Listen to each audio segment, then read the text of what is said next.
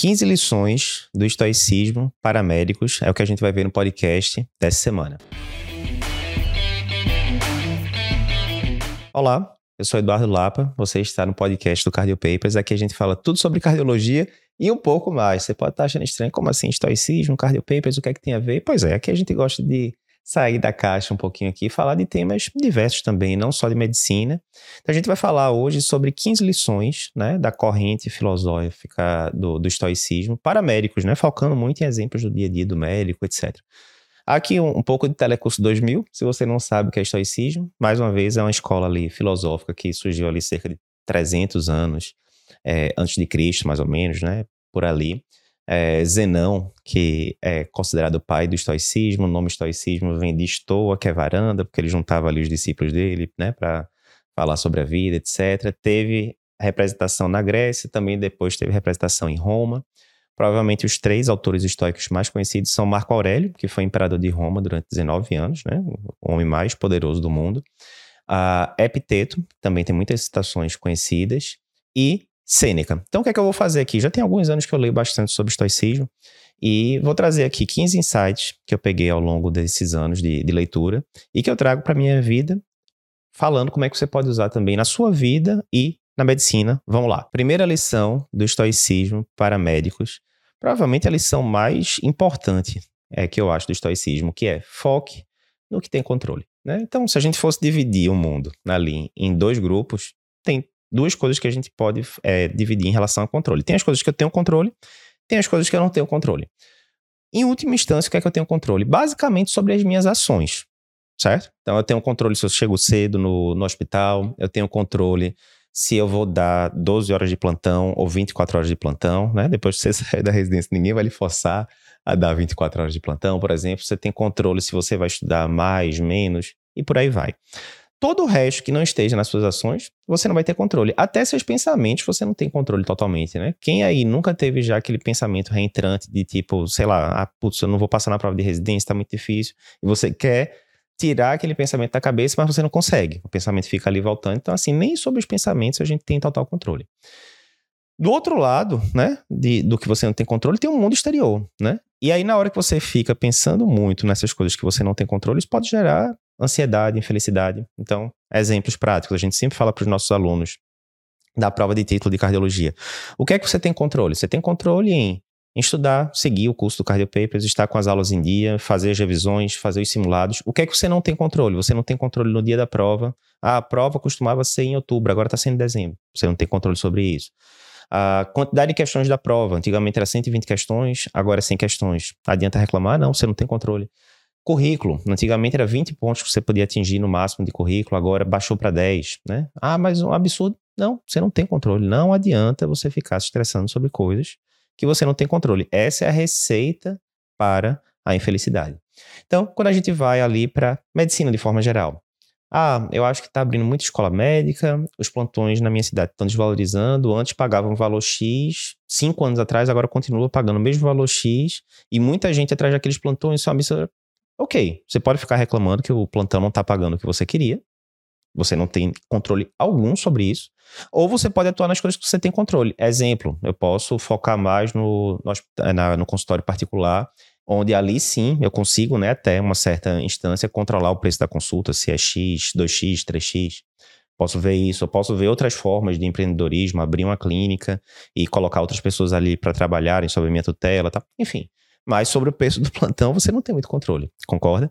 Então, assim, esse é um aspecto geral da vida, onde quanto mais você focar nas coisas que você não tem controle, maior a sua chance de ficar ansioso, infeliz. Então, apareceu um problema, chegou. Aí você pensa, tenho controle sobre o que aqui nessa situação? Pronto, vou focar nisso. O resto que eu não tenho controle, eu deixo de lado. Primeira dica do estoicismo para médicos. Segunda dica estoica para médicos: tome conta do seu tempo. Sêneca que é um autor que eu gosto muito, ele tem um, um, livro bem pequenininho que é sobre a brevidade da vida. Ele fala muito sobre, né, justamente a questão do tempo, né? Aquela velha história que todo mundo fala de finanças. Qual o nosso maior ativo? É tempo, porque você não consegue comprar tempo, né? Se você pegar uma pessoa riquíssima, Warren Buffett, alguém bilionário, alguma coisa do tipo, a pessoa consegue comprar um bocado de coisa. Tempo ela não consegue, ela não consegue pagar ali mil reais, mil dólares, o que seja, e o dia que tinha 24 horas passou a ter 25 horas. Isso não existe. Então, Bill Gates, Warren Buffett, eu, você, todo mundo vai ter 24 horas no dia e ponto final. Então, o que Sêneca fala muito é o seguinte, né? Muitas vezes a pessoa chega, às vezes a gente está falando com algum paciente que está ali no estado terminal, alguma coisa do tipo, ciência cardíaca avançada, e muitas vezes vem aquelas reflexões de fim de vida, né? Tipo, poxa, passa um tão rápido, né? Queria ter tempo, né? Com o conhecimento que eu tenho hoje em dia, teria aproveitado melhor, aquela coisa toda. E o que Sêneca fala muito é o seguinte: não é o tempo de vida da gente que é curto, às vezes é a gente que usa de forma inadequada. Então, se você pensar, né, a gente, é, no curso de produtividade, é, eu comento muito isso. Você vai falar com algumas pessoas, né, médicas tal, é, e aí a pessoa fala, não, não tenho tempo para fazer atividade física. Como assim não tem? Não, não tenho, a vida é muito corrida tal. Certo, me dá aqui teu, teu celular rapidinho. Aí você abre, no iPhone pelo menos tem uma, uma parte lá que mostra tempo de uso. E aí não é incomum, eu vendo o celular de amigos, médicos e tal, três horas, quatro horas, cinco, seis horas por dia, em média, de uso do celular. Não, Eduardo, mas vê, tem hora ali que eu usei, que eu estava entre uma consulta e outra. Deu cinco minutinhos ali entre uma consulta e outra, eu usei o celular. Naquele meio tempo eu não podia fazer atividade física. Tudo bem, eu sei que não são aquelas seis horas que você poderia substituir, né? Mas com certeza dá para você arranjar ali 30, 40, 50 minutos para aproveitar melhor seu tempo, em vez de estar tá mexendo no celular, por exemplo, estar tá fazendo atividade física, ou tá lendo, ou tá meditando, enfim, o que você achar importante para você.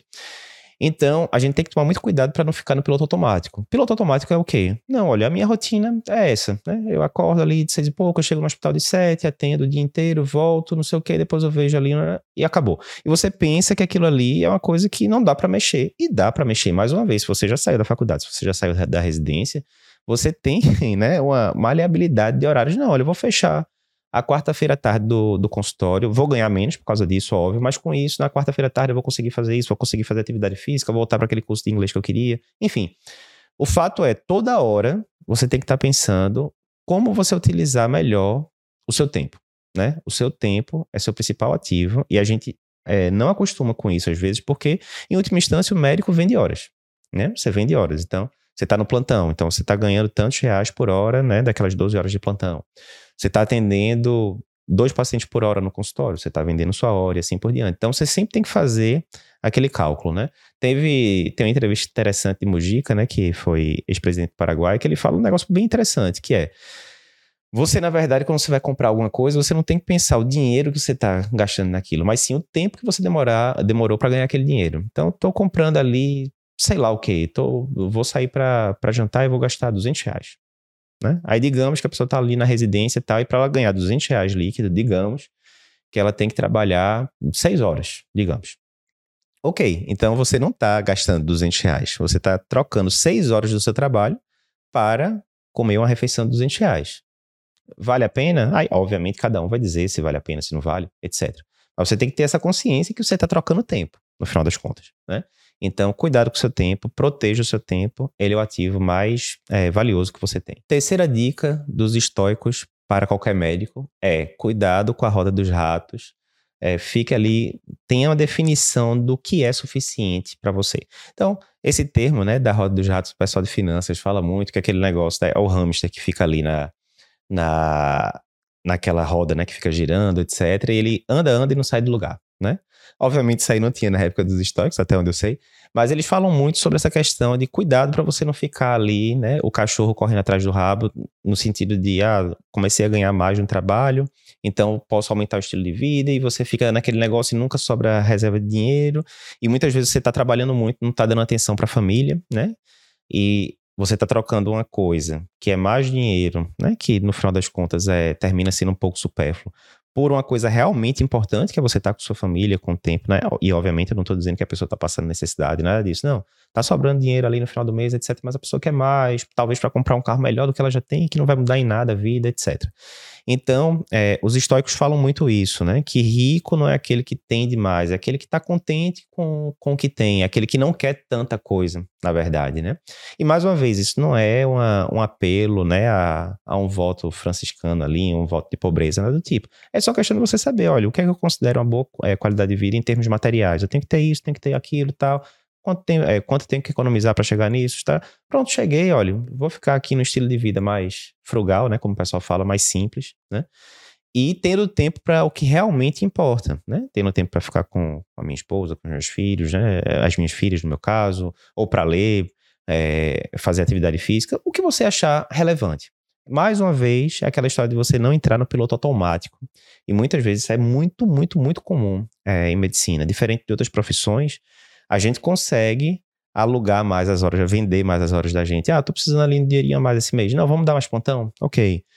Aí no mês que, seguinte, não, vou pegar mais plantão ainda, porque não, tô querendo fazer uma viagem ali. Aí no, depois de três meses, não, vou pegar mais plantão ainda. E aí a coisa não acaba nunca, né? Diferentemente de outras profissões, onde você tem aquela atividade X ali e você não tem como fazer muita hora extra, etc. Médico, se ele quisesse, você podia trabalhar o mês inteiro. Obviamente não é saudável isso, de forma alguma, vai terminar em burnout, etc. Mas é isso, cuidado, defina o que é que você acha que é suficiente para você, para você não cair na roda dos ratos. Quarta lição dos estoicos paraméricos. Essa é uma frase de Sêneca, né, que eu acho muito boa, que é o homem aprende enquanto ensina. Esse é clássico, né? É quando você vai ver lá as, os estudos sobre aprendizado, didática, tal, sempre tem uma pirâmide muito clássica, né, onde ele coloca lá. Se você é, apenas lê alguma informação, você tende a reter ali 5, 10%. Se você lê e ouve, aí retém mais um pouco. Se você lê, ouve, faz alguma questão depois, você retém mais um pouco tal. Em última instância, o que retém mais é quando você tem que aprender determinada coisa, meio que traduzir aquele conhecimento, né, para fixá-lo bem e depois explicar aquilo para outra pessoa, né? Então, eu, e isso foi uma, uma, descoberta que eu tive nos últimos anos, é, eu sempre ficava em dúvida qual era o, o, o, meu talento natural. E hoje em dia eu acho que meu talento é, eu gosto muito de aprender coisas novas que eu considero útil. E a partir do momento que eu aprendi alguma coisa que eu acho útil, na mesma hora eu já quero explicar para alguém, né, passar adiante o conhecimento, né? Isso é bom, obviamente, porque você está ajudando outras pessoas, mas tem um quê de egoísmo na história também. Talvez acho que ali de forma inconsciente, eu acho que eu talvez já sabia isso, que na hora que eu explicava para outra pessoa, eu terminava memorizando melhor, né, fixando melhor aquele conhecimento. Mas isso é muito importante porque o médico, ele está numa jornada de lifelong learning, né, como se chama, ele está toda hora tendo que aprender alguma coisa. Ou você acha você que talvez é estudante de medicina e está escutando esse podcast, você acha que você vai fazer residência no lugar top e está resolvida a jornada? Não tá, né? Não tá. Eu terminei a residência de cardio já tem o quê agora? 10, 11 anos enquanto estou gravando esse podcast, toda semana estudando, estudando, porque toda hora está saindo diretriz nova, artigo novo, etc. Ah, Eduardo, mas se você for comparar uma diretriz que saiu agora para uma que saiu dois anos atrás, geralmente ela não muda da água para o vinho. Realmente nem deveria, né? Porque também a evolução do conhecimento médico não é para mudar da água para o vinho de uma hora para outra, mas você vai tendo incrementos ali a cada nova publicação com coisas que são relevantes para o dia a dia do seu paciente. Então, eu vejo, né? Meu pai já tem mais de 70 anos, toda semana estudando, etc. Então, é uma jornada para o resto da vida. E por que, que isso é importante? Se você vai ter que aprender ao longo da vida inteira, essa é uma ótima forma de você reter o que você aprende, né? De realmente você fixar o conhecimento. Explica para outra pessoa, aprender alguma coisa nova, quer você esteja na faculdade, quer você esteja na residência, quer você já esteja 10, 12 anos depois da residência, como eu, 30, 40 anos depois da residência, aprender alguma coisa nova, passa para frente, vai ajudar quem está escutando e vai lhe ajudar, porque você vai reter melhor o conhecimento. Quinto ensinamento dos estoicos paramédicos, frase clássica de Sêneca, essa eu gosto mais, sofremos mais na imaginação do que na realidade. Esse é clássico. Vou contar uma história. Na época que eu estava na, logo no R1 de clínica, lá na Escola Paulista, a gente tinha muito plantão na emergência, né? E a emergência a gente dividia em três partes. Tinha a, a sala de emergência, né, em si, Uh, tinha o plantão que a gente chamava que era o plantão do meio, que era ficar meio que avaliando ali os pacientes internados tal, que eram algumas dezenas. E tinha a parte do fundo que a gente chamava que era é, uma unidade mais de pacientes crônicos, etc. Ok. Então a gente se dividia né, nessas três grandes áreas. E o, o plantão é, que a gente dava no, nessa parte do meio, né, que eram os pacientes internados, tinha um plantão, poucos, dois ou três ao longo do, do R1, que eram plantões de 24 horas, onde você tinha que evoluir todos esses pacientes. E aí eu me lembro que logo no primeiro plantão que eu fui, eu fiquei, acho que eu ficava uma ou duas semanas remoendo aquilo, ah, Jesus, eu não, não acredito que vou ter que dar aquele plantão tal, porque era muito paciente, eu era R1 de clínica ainda, né? Então, assim, eu não tinha o traquejo de ver muito paciente rápido, eu sempre fui muito metódico, então demorava muito para ver cada paciente na época, né? É, bem mais do que o necessário, eu acho. Tinha a questão de você procurar onde é que estavam as pressões, você tinha que fazer as pressões na mão. Pois é, não tinha pressão é, no computador na época, era só Ctrl-C, Ctrl-V, repetir, era tudo, você tinha que transcrever na mão.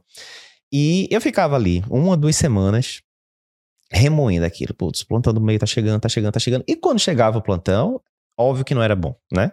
Eu me lembro que o primeiro plantão que eu fui, eu acho que tinha 23, 24 pacientes para para evoluir. No, no, meio da manhã, um dos pacientes que eu não tinha nem visto ainda complicou, teve que entubar, aquela coisa toda. Eu me lembro que, claramente, me lembro até hoje, três, três e pouca da manhã, eu chegando lá para acordar um paciente que eu não tinha visto ainda, porque ainda estava vendo todos os outros antes. Seu Francisco, tudo bem? Como é que o senhor está? Três e meia da manhã, né?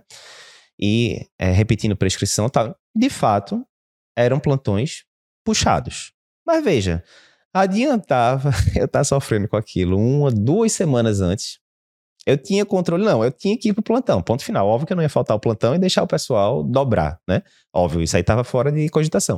Ia ter que ir pro plantão de todo jeito ia ter que, entre aspas, sofrer aquelas 24 horas, né? Correndo de um lado para o outro, procurando onde é que estava a prescrição do paciente, não tinha prontuário eletrônico, onde é que está o prontuário. Só nessa história de achar o prontuário, achar a prescrição, você já perdia ali algumas horas no dia, né? Para achar dos 20 e poucos pacientes. Mas tudo bem, isso ia acontecer, eu não tinha controle sobre isso, ia ter que estar lá presente, ia ter que fazer o melhor serviço, como eu sempre, é, sempre tentei, né, ao longo da vida. Adianta ficar preocupado duas semanas antes? Não adianta. Eduardo, é muito fácil falar isso, né? Muito fácil, mas eu continuo me preocupando sim. Aí tem a grande pergunta, olha.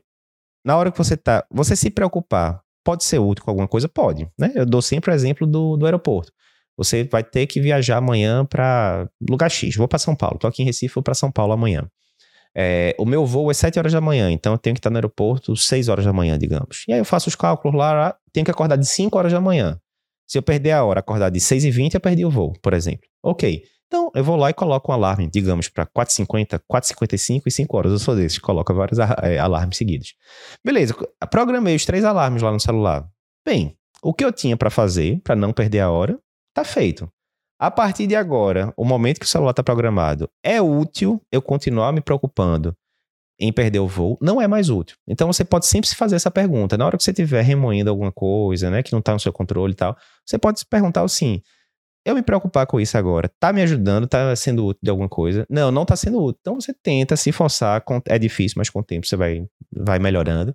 Olha, isso aqui não tá útil, vou pensar aqui, vou mudar meu foco para outra coisa, porque isso aqui só tá me atrapalhando. Então o que Sêneca fala é isso. Muitas vezes a gente se preocupa muito mais na imaginação Imagina, 15 dias lembrando, pô, aquele plantão vai ser puxado pra caramba. E quando você chega, às vezes o plantão nem era tão puxado, você achava que ia ter 20 e poucos pacientes, tinha 10, 12, você conseguiu evoluir muito mais rápido e tal, né? O fato é esse. Se você vai ter que encarar o desafio, não tem muito por que você ficar se preocupando é, em excesso com antecedência em relação àquele desafio que você vai ter que encarar. Nós nos preocupamos muito mais na imaginação do que na realidade. Sexta lição dos estoicos paramédicos conceito de memento mori, bem interessante. Isso aí se dizia, né, que lá na Roma antiga, ah, os generais, né, eram muito importantes porque eles iam para batalhas, né, fora de Roma, e essas batalhas eram bem importantes de serem vencidas, porque imagina, né, é, Roma antigamente, né, nessa época, era uma cidade importantíssima, mas veja bem, né, se uma batalha fosse perdida e um exército estrangeiro chegasse, podia entrar dentro da cidade e pilhar com tudo e, enfim, né, a, a civilização como eles conheciam estaria destruída. Então, era muito importante a guerra ser, ser vencida, né? E aí, na hora que a guerra era vencida, o general voltava e ele podia entrar, né? Ele deixava as tropas do lado de fora, né? No campo de Marte, ele podia entrar em Roma e era ovacionado pela população, aquela coisa toda. E aí diz a história, né? Quando o general ia entrar, alguém, geralmente um, um escravo que estava ali perto, ele falava memento mori, né? Que significaria, né? Ó, lembre-se que você vai morrer. E o objetivo disso, tem vários objetivos, né? O objetivo maior era tipo, ó, baixa a bola aí, você não é essa coisa toda, né? Era para deixar a pessoa mais humilde, evitar a soberba, porque lógico, a pessoa tá entrando lá na cidade com todo mundo jogando os louros lá e aplaudindo e tal, a pessoa poderia se achar maior do que ela realmente é, melhor do que os outros, e poderia até ter a, a, o pensamento de golpe de Estado, né? Ó, toda a população tá, é, tá me defendendo aqui, tá a favor de mim, eu, tenho, eu sou o comandante do exército lá fora, tenho uma ideia aqui, vou trazer aqui o exército, vou assumir aqui a, o poder da coisa, enfim. Então tinha vários objetivos, mas Primeiro, essa questão da humildade, né? Lembre-se que no final das contas os estoicos falam, os estoicos falam muito isso, né? No final tudo vai virar pó, né? Ele fala muito também isso no, no filme Gladiador, né? Que é, tem hora que o personagem principal fala muito, né? Tudo pó e dust and bones, né? Se eu não me engano é isso que ele fala, pó e ossos, né? Ou seja, no final das contas todos vamos morrer, né? E, enfim. Então tem esse sentido e tem um sentido outro também, né? No sentido de, olha, tudo que você está presenciando aqui, né? é graça, na verdade, né? Graça divina, enfim. É, você pode estar morto amanhã e acabou-se. Ou seja, viva a sua vida, né, intensamente. Não no sentido de, ah, vou me entregar aqui às práticas hedônicas, etc. Mas não. Que todo dia seja o dia que você estaria orgulhoso. Se você morresse falasse, olha, foi um ótimo último dia, né? Servir aos outros, seguir os princípios e tal. Então isso é importante porque muitas vezes, quem nunca viu, né? Algum colega, professor, preceptor, médico, que fica ali se sentindo acima dos outros, né? É muito comum, né? Na época da residência, na época da faculdade, você vê aquela pessoa ali que é muito destacada no meio acadêmico, professor titulado não sei o quê, blá, blá, e muitas vezes a pessoa não trata, né, as pessoas que estão abaixo da hierarquia da forma mais gentil possível, né? Você sabe do que eu tô falando. E muitas vezes é isso, a pessoa está se achando melhor do que os outros porque tem um doutorado, um pós-doutorado e tal. No final das contas, né, isso é, é tão contra o que eu acredito em medicina, né? Que você está ali para servir o outro. Você não está ali para se servir, né? Para ser colocado num pedestal. Você está ali para servir o outro, em última instância, né? Então, como é que você está ali para servir o outro, o paciente, e você está se colocando acima dos seus colegas de profissão, né? Me parece uma coisa meio, meio estranha. Mas, enfim, o conceito de memento mori é isso, né? Lembre-se que você vai morrer, que as glórias que você está conquistando aqui né, vai virar tudo pó depois. Foque no que realmente é importante seja humilde, jogue a soberba de lado e aproveite o dia da forma ideal que você acha, no sentido de deixar né, uma memória boa, um legado bom, enfim. Sétima lição dos estoicos paramédicos, amor fati. Amor fati é o quê, né? Fati veria ali de, de destino, amor de fato de, de gostar, né? Goste do seu destino, né? O que quer que venha, né? Quer seja uma coisa que você considera boa, entre aspas, quer seja uma coisa que você considera ruim. E eu boto entre aspas porque tem até uma lenda, é, se eu não me engano, é chinesa é essa, né? Que falava alguma coisa no, no seguinte sentido. Tava lá um fazendeiro, né, com seu filho, ele tinha um cavalo, alguma coisa do tipo, e o cavalo dele foge. E aí o pessoal chega e fala, né, putz, que coisa ruim, né? Seu cavalo fugiu. E ele fala, olha, é bom, é ruim, difícil dizer, vamos ver o que é que vai acontecer. Alguns dias depois, o cavalo volta e ele traz vários outros cavalos selvagens juntos, né? E eles entram lá na fazenda e todo mundo, olha que coisa boa. Você acabou de ganhar vários cavalos, seu cavalo não só veio, mas trouxe vários outros também, coisa espetacular. Aí ele falou: bom, ruim, difícil dizer, vamos ver, né? O que é que vai acontecer. No dia seguinte, o, o filho lá do, do fazendeiro vai tentar é, cavalgar um dos cavalos novos, selvagem e tal, termina caindo e quebrando a perna. Aí o pessoal chega e fala: Meu Deus, que, que coisa ruim, seu filho quebrou a perna. Ele falou: Bom, ruim, vamos ver o que é que vai acontecer. Né? Sempre se esquivando ali. E aí, no outro dia, chega o exército lá, digamos que seja da China, não me lembro qual era o país, chega o exército, da China convocando né, os homens jovens aptos para ir para a guerra. E aí o menino não pode ir porque está com a perna quebrada. E aí o pessoal fala mais uma vez: Que coisa boa, seu filho evitou de ir na guerra por causa do, da perna quebrada. Ele fala bom ruim, como somos nós para sabermos isso, né? No sentido de que o que você, muitas vezes uma coisa que você considera boa, daqui a dois, três dias, dois, três anos vai terminar virando uma coisa, entre aspas, ruim e vice-versa, né? Então os estoicos falam muito disso. Não adianta você brigar contra a realidade. Se acontecer alguma coisa que não era o que você previa, tente tirar o melhor daquela oportunidade, né? Tem uma citação que eu gosto muito que é o seguinte, que fala não é que todas as coisas que, é, que nos acontecem acontecem para o melhor. Mas a questão de você tirar o melhor de tudo que lhe acontece. Vamos pensar aqui no exemplo. Quantas pessoas a gente não está falando aqui e, por exemplo, não passaram a primeira vez na, no vestibular de medicina? Né? E aí você pode pensar, putz, que né, desastre, vou ter que estudar outro ano, aquela coisa toda. Teve colegas minha, é, meus de turma que fizeram vestibular cinco, seis vezes. Tem uma colega que fez seis vezes. E você pode pensar na época que você está vivenciando aquilo, de fato, Jesus, né? Você tem que estudar tudo de novo do vestibular, tralá. Enfim, mas às vezes era aquele um, dois anos que você precisava para amadurecer mais, entrar na faculdade mais maduro, né? É, aguentar a pressão ali da faculdade e por aí vai. Mesma coisa, às vezes você não passou no serviço que você queria. Eu sempre digo esse exemplo, né? Na época que eu fiz é, prova de residência para R1, é, eu queria muito passar na USP. Por quê? Porque eu queria fazer Clínica América na USP para depois ir para o INCOL. O objetivo era para o INCOL. Eu achava que fazendo Clínica América na USP seria, é, seria mais fácil de entrar no INCOL depois, né? E terminei não passando na prova da USP, não tinha me preparado para a prova específica de lá, passei na Escola Paulista. E eu costumo dizer sempre que provavelmente se eu não tivesse ido fazer é, residência na Escola Paulista, não teria surgido o Cardio Papers. Por quê? Entre outros motivos, o Cardio Papers veio da, da ideia, né, quando eu me juntei lá com o André, que tinha feito residência clínica comigo, que já tinha feito um site, um blog para a residência de clínica da gente. E aí veio a ideia, pô, conteúdo aqui chama Figuinha também, a gente gosta de fazer conteúdo, o Galego já fez é, site, vamos juntar aqui. E a ideia do site também veio da levantada de bola do Dr. S, que é meu padrinho de casamento, que é, é lá da Escola Paulista também, que falou, por que, que vocês não, é, não fazem um site? Então, muito possivelmente essa conversa que a gente está tendo aqui é, não estaria acontecendo se eu não tivesse feito clínica na Escola Paulista, né? Então, é isso, às vezes você, putz, não passei na residência que eu queria, vou para a segunda opção. Isso é ruim? Bom, ruim, não sei, vamos esperar para ver, né?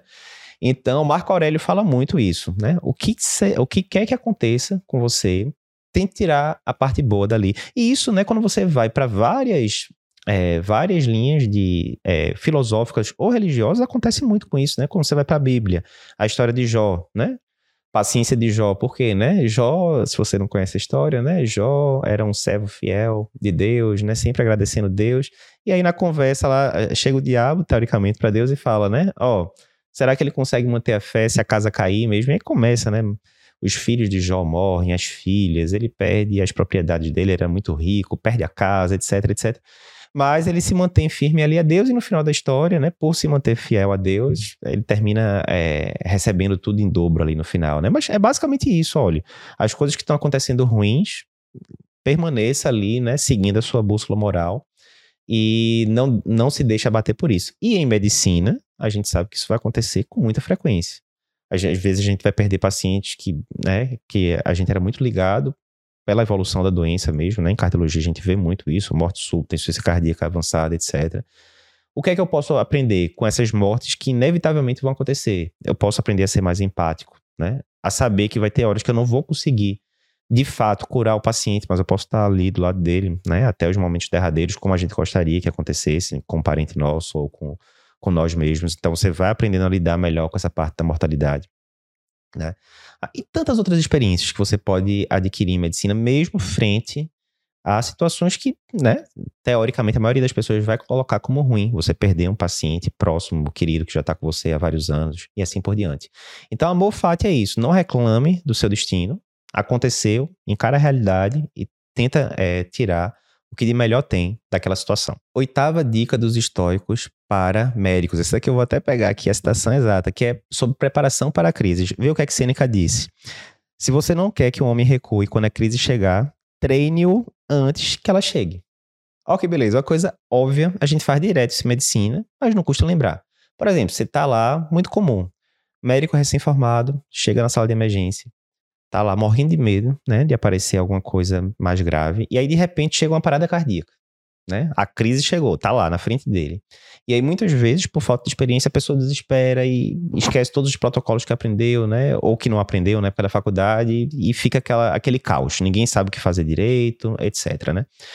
Então, olha, se você não quer que isso aconteça, o que é que você vai fazer? Você vai ter que se preparar antes. Então, você vai ter que treinar aquilo exaustivamente, exaustivamente, para na hora que chegar uma parada, um infarto com supra, um edema agudo de pulmão, um ataque à arritmia instável, aquilo já está medular, né? Então, o pessoal fala muito de artes marciais, né, e de, de esportes e tal. Na hora do vamos ver, na hora da batalha, você não vai subir para o seu nível ideal que você gostaria. Você vai descer para o nível do seu treino né? Isso é interessante. Então, se você treina, né? Aí vamos pensar agora em atividade física. Se, você, se no seu treino normal você aguenta ali correr 10 quilômetros, levantar 120 quilos no supino, o que quer que seja, você está acostumado a fazer aquilo ali no dia a dia. Na hora do vamos ver, ó, é uma competição, agora vai lá tal. Você subia 120 quilos no supino, digamos, o cara tá bem, viu? 120 quilos no supino tá danado. Na hora da competição, ele não vai conseguir levantar 150 do nada, assim, porque tá adrenérgico. Não, ele vai provavelmente levantar aquele 120 e olha lá, né? Porque ele vai estar tá mais, mais nervoso, enfim, mesma coisa, jogador de basquete. Se ele tá acostumado a acertar é, lance livre no treino, acerta 90% dos lances livres. Na hora do jogo, ele não vai acertar provavelmente 95, 98, ele vai continuar nos 90 ou vai baixar, porque tem a pressão da equipe, etc, etc. Então, mesma coisa em medicina. Parada cardíaca. Se na hora que você está lá treinando, né, num ambiente controlado, sem com um boneco, por exemplo, a equipe toda calma, etc. Se você não está conseguindo fazer as sequências certas, se você não está conseguindo entubar rapidamente, etc., por que, que você vai conseguir na hora que chegar o paciente parado, com toda aquela pressão onde você sabe que cada segundo importa? Não vai. Você vai descer para o nível do seu treino. Então, para você não se desesperar na hora da crise, você tem que ter o seu plano de contingenciamento. Você tem que saber exatamente, tem que ter treinado aquilo exaustivamente para sair ali meio que no piloto automático. Agora o piloto automático sendo uma vantagem, né? Sendo uma coisa boa. Porque você vai seguir ali meio que medular o que você tem que fazer na hora do, do vamos ver. Nona lição dos estoicos paramédicos é pensar no worst case scenario, né? A, pior, o pior cenário possível. Vê essa citação de Sêneca também como é interessante. Ó. Qualquer que seja o problema, meça-o em sua própria mente e estime a quantidade do seu medo. Muitas vezes você vai compreender que o que você teme é insignificante ou de curta duração. Como é que é isso, Eduardo? Mais uma vez, é, às vezes o, os medos da gente são desproporcionais né, ao que a situação realmente vai, vai mostrar. Exemplo, vou dar o exemplo da residência de novo. Não, eu quero muito passar na, numa residência boa, porque você fazendo uma residência boa é a principal é, época da formação médica, onde tem um grande ponto de inflexão, etc. E você idealiza tudo. Não, se eu for para aquela residência na USP, na Escola Paulista, na Unicamp, o que seja. É, a minha formação vai ser né, dezenas de vezes melhor do que se eu for ali para minha terceira, quarta opção, enfim. E você coloca aquilo na cabeça e fica meio que um jogo de tudo ou nada, né? Se eu passar naquilo ali, eu sou bem sucedido, né? Deu tudo certo. Se eu não passar, desastre completo. E com o passar dos anos, você vai aparecendo os cabelos brancos, né? Que já tem alguns aqui você vai vendo que não é, né, essa coisa também assim tão da água pro vinho. Óbvio que uma residência muito boa faz diferença, mas muitas vezes a diferença do, da sua primeira opção para a quarta opção existe, mas vai ser uma diferença que quando você olhar para daqui a 20, 30 anos, a diferença vai ter sido imperceptível. Por quê? Porque o grande gargalo da residência, por exemplo, não é a instituição, a gente sempre fala isso, é você o residente, você está dando o gás que deveria estar tá dando, você está tendo tempo para estudar, aproveitar os ensinamentos práticos que você está vendo ali na beira do leite e assim por diante, né? Então, quantas e quantas pessoas eu já não vi que fizeram residência, né? Se você fosse listar ali na, na lista da pessoa 10 opções de residência no Brasil todo, a pessoa fez residência ali na sétima opção, na oitava opção e virou um excepcional médico, né? Porque, mais uma vez, o, o principal gargalo era ele, né? Então, isso é importante. Na parte de finanças também, a gente vê muito isso, né? Às vezes o pessoal fica dando muito valor ali, não, eu tenho que dar trocentos plantões por mês para economizar tanto por mês. E às vezes se você economizasse 20% menos, né? E você diminuir um pouquinho o padrão de vida também, não ia ter nada demais, você ia continuar com a vida tranquila, tendo mais tempo, inclusive, para sua família, para seus hobbies, né? As coisas do dia a dia. Então, o que Seneca fala, muito os estoques falam, é sempre isso, né? Avalie bem a questão da autoconsciência, né? Avalie se o medo que você está lá na sua cabeça é isso tudo mesmo, ou se é simplesmente aquele, aquele dragão imaginário, né? Tem um negócio que o pessoal fala muito o seguinte, sobre problemas, muitas vezes a gente pensa no problema, mas a gente não pensa sobre o problema. Como assim? Exemplo, né? Você está lá colocando suas pendências, a gente fala muito isso no curso de produtividade também. Você está colocando suas pendências, você coloca lá na sua pendência imposto de renda. e todo mundo sabe que é um saco fazer declaração de imposto de renda, juntar aqueles papéis todos e tal. Mas aí veja, você vê lá nas suas pendências, né? Colocou lá no bloco de notas, imposto de renda. Você não está pensando como você vai resolver o problema de fazer a declaração de imposto de renda. Você simplesmente olha aquelas palavras lá, duas palavras, é, três palavras, imposto de renda. Você já liga aquela coisa da Erinética, putz, eu tô atrasado, vou deixar para o último.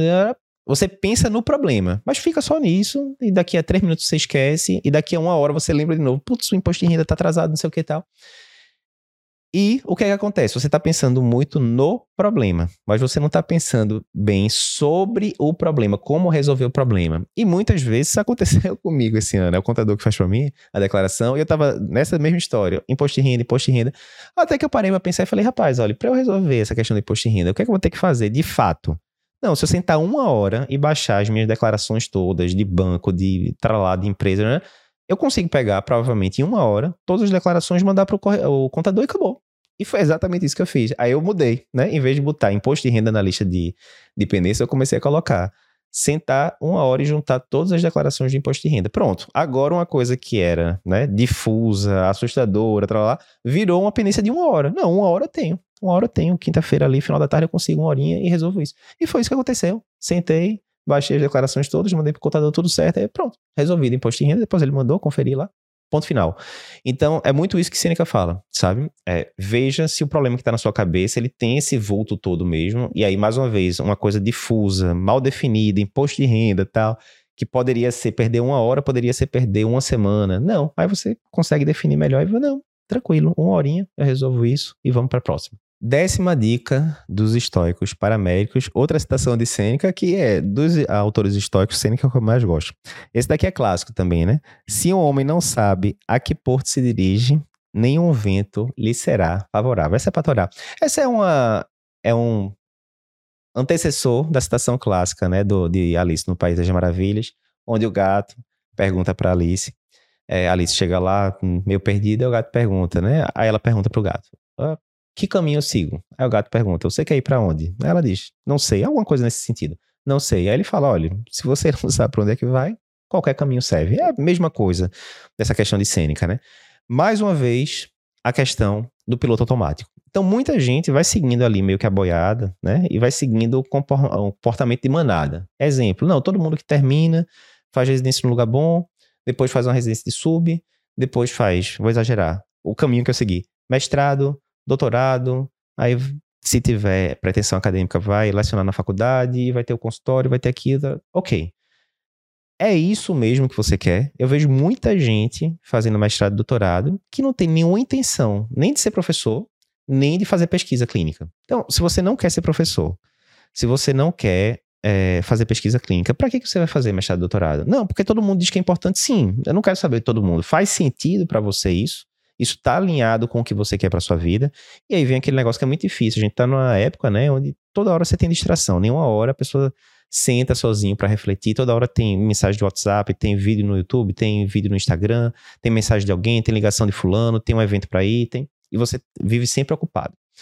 E nenhuma hora você para para pensar, né, e falar, rapaz, a vida tá seguindo o, o, caminho que eu queria. Onde é que eu quero estar daqui a um ano, daqui a três anos, daqui a cinco anos, daqui a dez anos? É, é óbvio que eu não vou saber daqui a dez anos. Não, veja, inexoravelmente vai mudar os seus planos para daqui a dez anos, né? O que você pensa que você quer para daqui a dez anos, daqui a dois, três anos já vai ser outra coisa, provavelmente, né? Isso é bonito, a vida é assim, tal. Mas veja, se você não tem plano algum, é aquela história. Se você não sabe para que porto você está indo, né? Não tem como o vento lhe ajudar, porque você está perdido ali, você está deriva, né? Então isso é muito importante, você tem que definir as suas metas. Então, por exemplo, eu falei, né, depois que eu é, me formar, eu gostaria de não ficar dando plantão por 15, 20 anos, né? E eu terminei dando plantão, acho que por 10 anos, mais ou menos 10, 11 anos depois que eu me formei, né? Então eu tinha mais ou menos uma meta ali, não, se puder sair antes, ótimo. Também se demorar um pouquinho mais. Assim, eu não quero estar com daqui a 20, 30 anos dando plantão. Quer dizer que é errado dar plantão com 20, 30 anos? Lógico que não. Era o que eu queria para mim. Tem gente que eu conheço que dá plantão há, há mais tempo do que isso, tá lá, tranquilo, né? Enfim, plantão sempre me consumiu muito. Na hora que eu ia pra plantão, eu já contei a história lá do, da, do, quando era reunião de clínica, né, no começo do podcast. Mas era uma coisa que me consumia muito, fisicamente, mentalmente. No outro dia tava lá todo é, consumido, tá? Enquanto tem gente que eu conheço que dava três dias seguidos de plantão e no dia seguinte a essa maratona tava de boa tal. Então, enfim, você tem que saber para você o que é que funciona ou não. Onde você quer chegar, mais uma vez, daqui a dois, três, cinco anos. Na hora que você tem família, mais ainda, olha, quanto tempo eu quero ter aqui disponível para eh, meus filhos, minhas filhas, minha esposa, marido, né? Enfim, dependendo da situação. Então, você tem que definir isso. Se você não definir, você vai ficar deriva, né? Você vai ficar deriva e as outras pessoas vão começar a comandar o que você tem que fazer ou não né? Muitas vezes você está no serviço, né? Aí alguém lhe oferece, olha, venha dar uma aula aqui, venha, assuma outro turno de consultório ali, etc, etc. E como você não tem a definição dele você quer ir, não, me dá aula, me dá mais é, vaga de plantão, me dá mais consultório. Quando você vai ver, você está soberbado, cheio de trabalho. Você nem precisava estar tá trabalhando tanto, mas você simplesmente foi aceitando, não sabe dizer não. Quando você vê, você está ali encalacrado, em burnout mais uma vez, né? Enfim. Então, saiba para onde você está indo, não tem problema mudar depois os objetivos. Isso vai acontecer certamente ao longo da vida, mas pelo menos tem um objetivo inicial ali que faça sentido, né? Uh, se você não tem para 5 anos, 10 anos, durante muito tempo eu não tinha, né? Hoje em dia eu vejo muito, né? Onde é que eu quero que o Cardio Paper esteja daqui a 5 anos? A gente tem uma visão muito clara disso, né? Mas por quê? Não foi porque chegou na minha cabeça isso, né? Porque a gente vem discutindo, eu, André, Fernando, né? Toda a equipe, a gente vem discutindo isso consistentemente, semana após semana.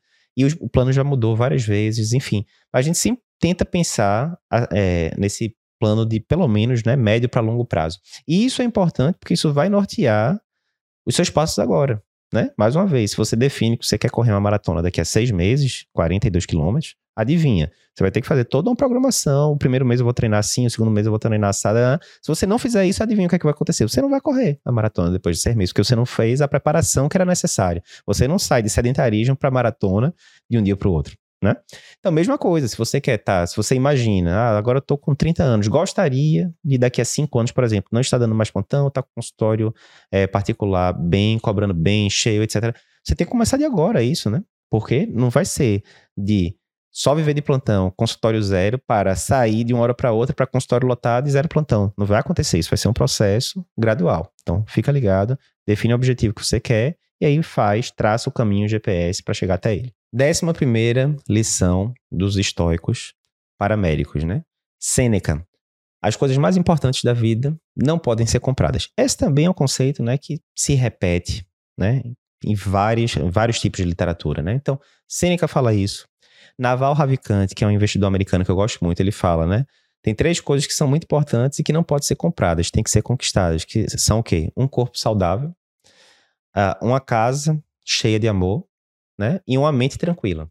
Não tem dinheiro que pague isso. Não tem dinheiro que vai lhe dar uma casa cheia de amor, que vai lhe dar uma mente tranquila e nem que vai lhe dar um corpo saudável. Tudo isso você tem que conquistar ali, centímetro a centímetro, até conseguir chegar nesses três estágios, né? Se a gente for para a Bíblia, né? Também, né? Jesus fala, olha, não vá onde está o, o, o seu tesouro, está o seu coração, né? Então, não vá acumular tesouro que vai ser ali corroído pelas traças, etc, etc. Ou seja, o tesouro é, é muito mais do que isso, né? Você tem que focar, olhar para cima, né? Para o que realmente importa.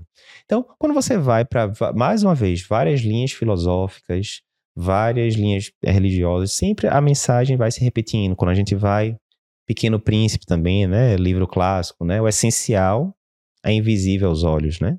não pode ser comprado, né? Mais uma vez, amor, compaixão, etc. Então, por que, que isso é importante? Mais uma vez, eu tenho certeza que tem muito é, residente ouvindo, muito estudante ouvindo, etc. E isso quer dizer que dinheiro não é importante? Óbvio que é importante, né? Agora, o que eu costumo dizer é o seguinte: dinheiro é mais importante para lhe tirar coisas ruins do que para lhe dar coisas boas. Como assim, Eduardo? Por exemplo, a gente sabe que é importante no país onde a gente vive, se você tiver alguma doença séria, alguma coisa do tipo, para você ter o melhor tratamento possível, o ideal é que você tenha um plano de saúde. Então, o dinheiro consegue é, lhe dar acesso a isso, e aí com isso você consegue afastar essa possibilidade de ter uma doença grave e não conseguir ter o tratamento ideal, né?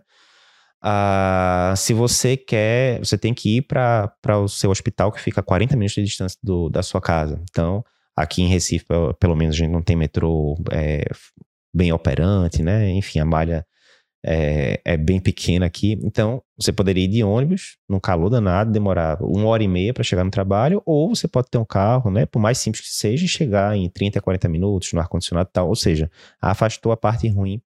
Né, de você ter que ficar ali no, no ônibus muito tempo, gastando tempo que você poderia estar estudando e assim por diante. Mas as coisas boas, isso aí é uma opinião muito pessoal minha, né? Quando eu vou ver o, o que me dá mais prazer hoje em dia, a maioria das coisas é, é de graça é passear com as minhas filhas no, no parque no, no final de semana, né? Gasto zero com isso, eu gasto quatro reais ali para comprar uma pipoca e para elas e pronto.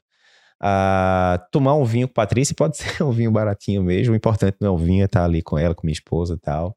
É ler um bom livro, que às vezes vai custar ali 20, 30 reais, às vezes é de graça, tá lá o PDF, né, disponível na internet. Né? Uh, é poder meditar tranquilo de manhã cedo, né? Que eu pago ali 19 reais no aplicativo por mês, mas poderia ser de graça também. Você pode fazer meditação sozinha. Então, assim, a maior parte das coisas que realmente vale, vale deixar mais ali preenchido, né? Fulfillment, né? Que, o, que os americanos falam, vai custar nada ou muito pouco.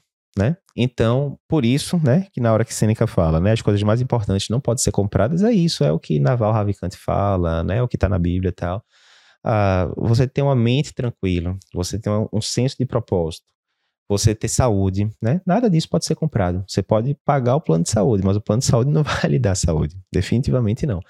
Então, foca nisso, porque às vezes, mais uma vez, é muito comum você ver o pessoal, né, entrando naquela roda viva, você fica ali durante a faculdade toda sem ganhar um tostão, e aí de repente você sai para o mercado de trabalho e você consegue ganhar bem desde o primeiro dia.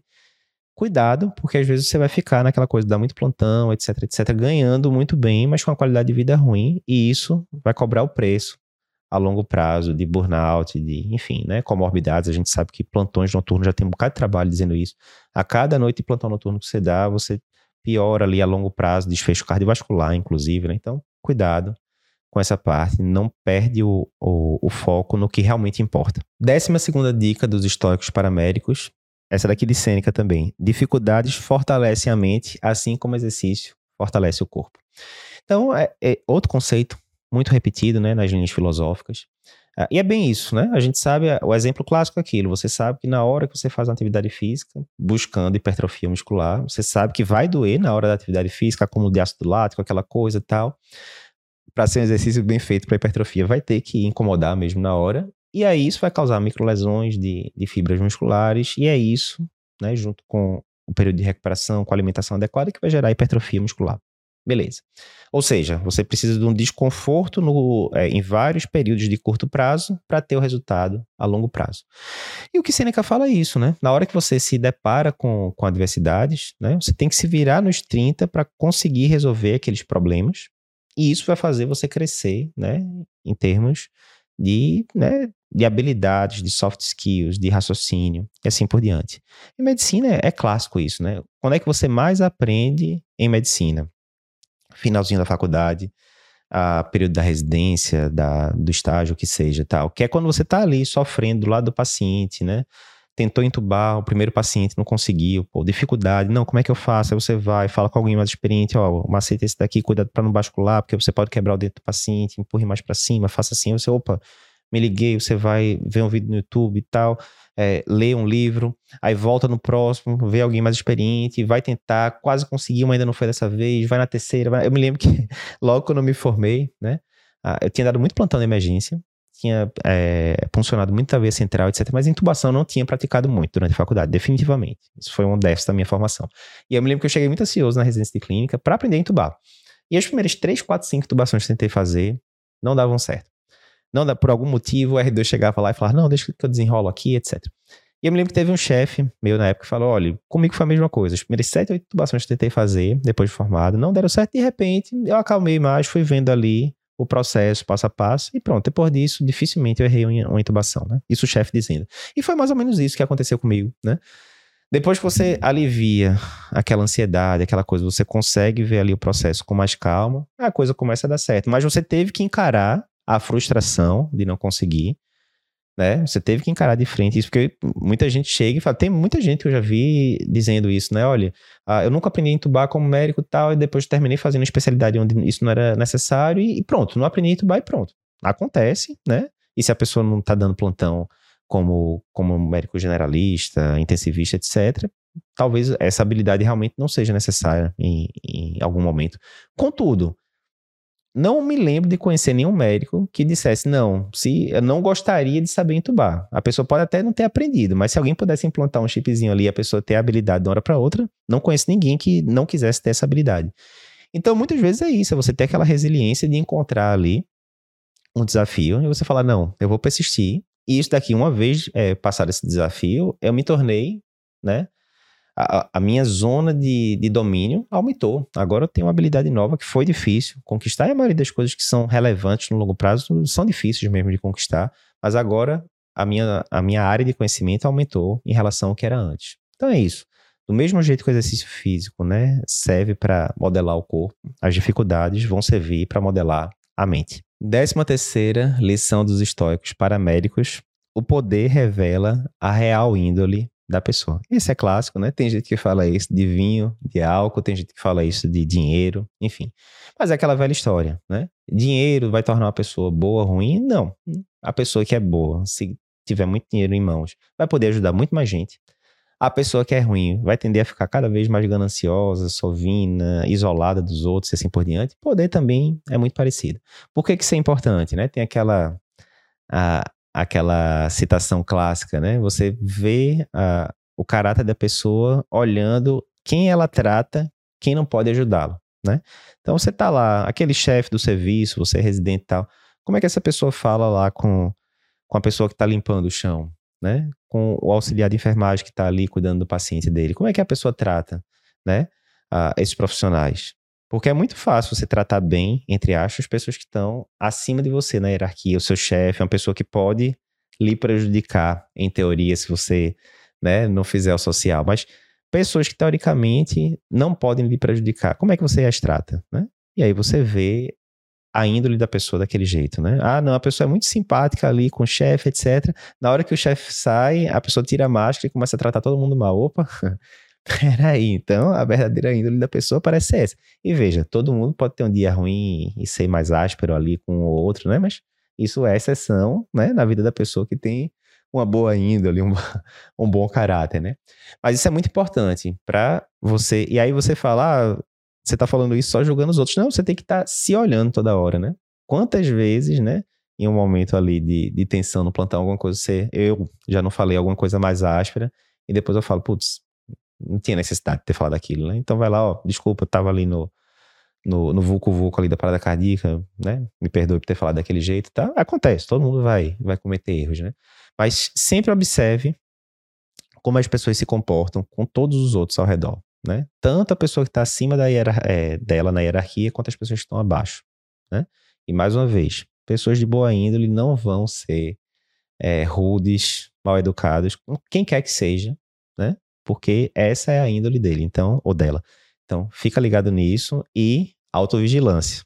Autovigilância, memento mori, cuidado também, que não é porque você passou agora em primeiro lugar na melhor residência do, do país que você tem direito de forma alguma de destratar qualquer pessoa que seja, que esteja ali no seu redor. Isso vai estar mostrando muito para os outros como é o seu caráter, né? Então, cuidado também, autovigilância Fica ligado. Décima quarta dica, lição dos estoicos paraméricos. Esse daqui eu acho que é de Sêneca, essa citação. O, o resumo da ópera é, leia tudo com crítica, né? Então, se eu não me engano, isso daqui é uma das cartas de Sêneca para Lucílio. Ele coloca uma coisa assim, qualquer que seja a qualidade das minhas obras, né? Ele está no papel de mentor, né? Então, teoricamente, o pupilo respeita o mentor. Leia as minhas obras como se eu ainda estivesse procurando a verdade. Ou seja, se eu ainda estou procurando a verdade no caso mentor, é porque ele não tem resposta definitiva de nada. Ou seja, leia com crítica, né? Porque o mentor pode estar falando bobagem também. Isso é importante para a medicina porque quantas vezes a gente já não viu alguém dizendo, não, é para fazer tal coisa porque saiu um artigo no New England, por exemplo, dizendo que tal tratamento foi bom. Ponto final. Ou seja, saiu no New England, é para fazer aquilo e acabou-se. E quantos e quantos e quantos trabalhos a gente já não discutiu no Cardio Papers de artigos publicados no New England, no Lancet, em grandes revistas, que muitas vezes, quando você vai ler lá a conclusão, está dizendo, não, houve benefício para lá.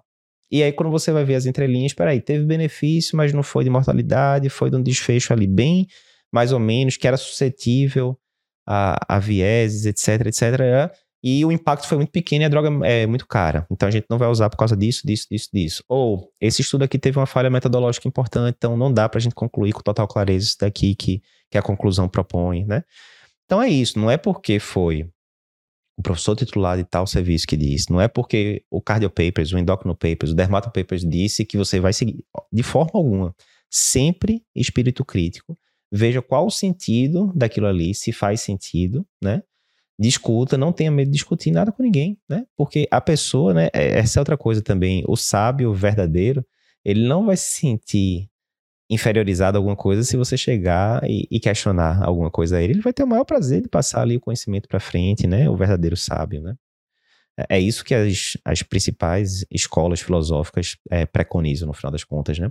Então, pergunte, né? Se você é estudante, se você é residente, não tenha medo de perguntar. Não, mas eu posso perguntar e me acharem que eu sou tolo, né? Aí tem gente que fala, olha, se você não quer... É, para você aprender alguma coisa nova, é, é, inevitável. Você vai ter que fazer papel, entre aspas, de, de tolo, de ignorante em alguns momentos. Ignorar é não conhecer, né? Muitas vezes a gente fala, fulano é ignorante no sentido, né, pejorativo, né, tal. Mas ignorar é não conhecer. Olha, desculpe, eu sou, é, eu tô aqui no, no meio da faculdade de medicina, não sei escutar sopro algum, eu sou ignorante, realmente, semiologia cardíaca, você pode me ensinar? Lógico que qualquer professor, ou até mesmo você chegou na residência de cardiologia, eu fiz isso. Quando eu cheguei na residência de cardio, eu falei, olha, sopro diastólico não, não é comigo, eu tenho uma dificuldade do cão de escutar sopro de estenose mitral.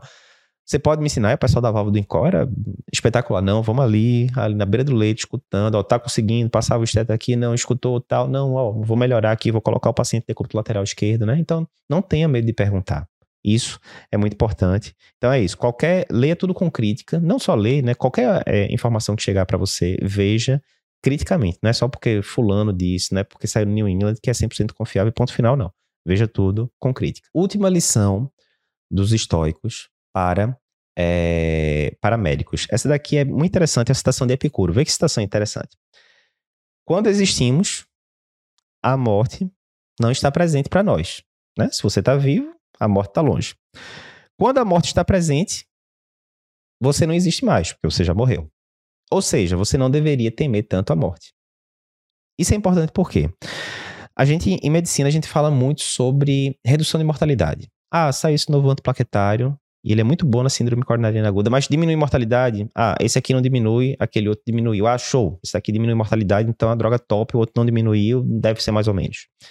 Insuficiência cardíaca, mesma coisa. Uma determinada medicação diminuiu bastante a quantidade de internações hospitalares por insuficiência cardíaca, mas diminuiu mortalidade? Não diminuída, nada. Né? Então, meia boca. Não vou usar na prática, não. Mas veja, a gente nunca pode esquecer que medicina, o alvo da gente é o bem-estar do paciente. Né? A gente pode ajudar o paciente de várias formas, diminuindo mortalidade, diminuindo internação, diminuindo sintomas e assim por diante. Mas vê que interessante, se você tem uma medicação X que diminui a mortalidade do paciente. Né? Digamos, o, os pacientes que usaram tal medicação tenderam a viver um ano a mais, digamos. E tem uma outra medicação que diminui muitos sintomas. Né? Então, normalmente, os pacientes que usaram aquela medicação saíram de classe funcional 3 para 2, ou seja, diminuiu bem a quantidade de, de dispneia e eles internaram muito menos. Eles internaram, em vez de internarem quatro vezes no ano, eles internaram uma vez. Dá esse exemplo.